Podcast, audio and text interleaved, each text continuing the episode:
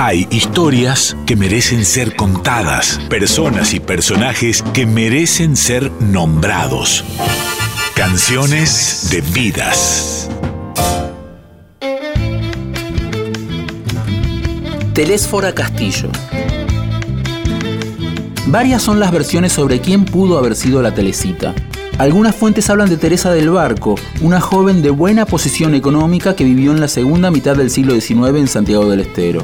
Hija del estanciero Pedro del Barco y María Rosa Gómez, vivió durante su infancia en la estancia La Aurora.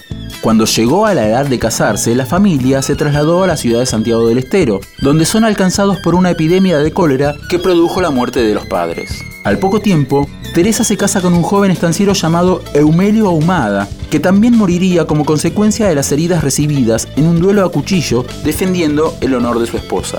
Afectada por la tragedia, la joven decide instalarse en una humilde choza en La Banda, localidad vecina a la ciudad de Santiago del Estero, al otro lado del río Dulce.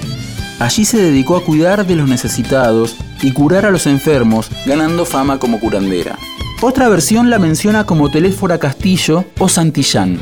En este caso también es una joven hija de estancieros que queda huérfana, pero con el detalle de padecer un retraso madurativo y de sentir un fuerte impulso hacia la danza. La niña regala todo lo que había heredado de sus padres y se dedica a recorrer la región yendo de un baile a otro.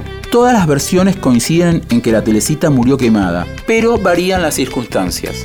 Una de las versiones sostiene que murió como consecuencia de haberse dormido muy cerca del fuego tratando de protegerse del frío.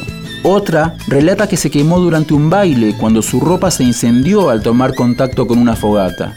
Desde entonces, la telecita es un alma en pena a la que se le adjudican milagros y sobre todo el poder de encontrar objetos perdidos. Canciones de vidas. Personas y personajes que viven en nuestro cancionero popular.